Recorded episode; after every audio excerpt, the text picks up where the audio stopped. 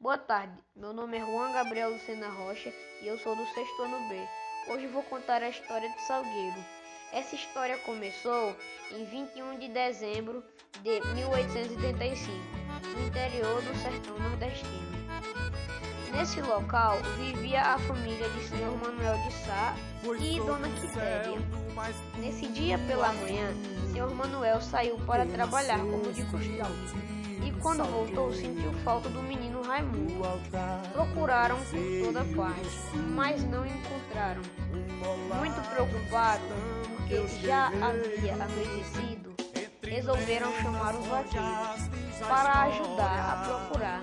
Dona Quitéria então fez uma promessa para Santo Antônio, que se encontrasse o menino no local que ele teria sido encontrado, faria uma capela.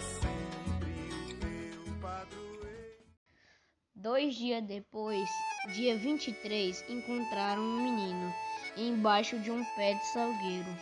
Foi então que, muito agradecidos, se prepararam para cumprir a promessa. Construíram a Capela Santo Antônio, onde hoje se encontra a Igreja Matriz. Inicialmente, a capela era de palha e barro.